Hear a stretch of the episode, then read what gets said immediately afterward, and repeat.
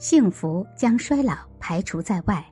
口述：奥·弗朗兹·卡夫卡，记述：杰克·古斯塔夫·亚诺斯。青春让卡夫卡沉醉，他的短篇小说《思炉》中充满了温柔与激烈的情感。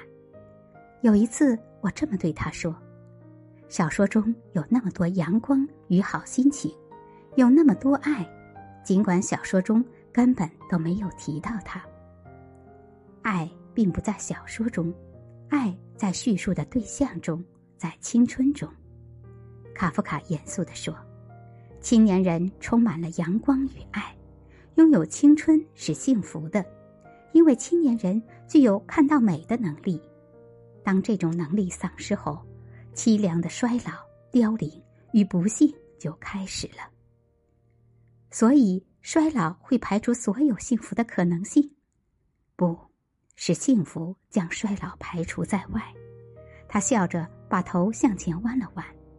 能保留看见美的能力的人，不会变老。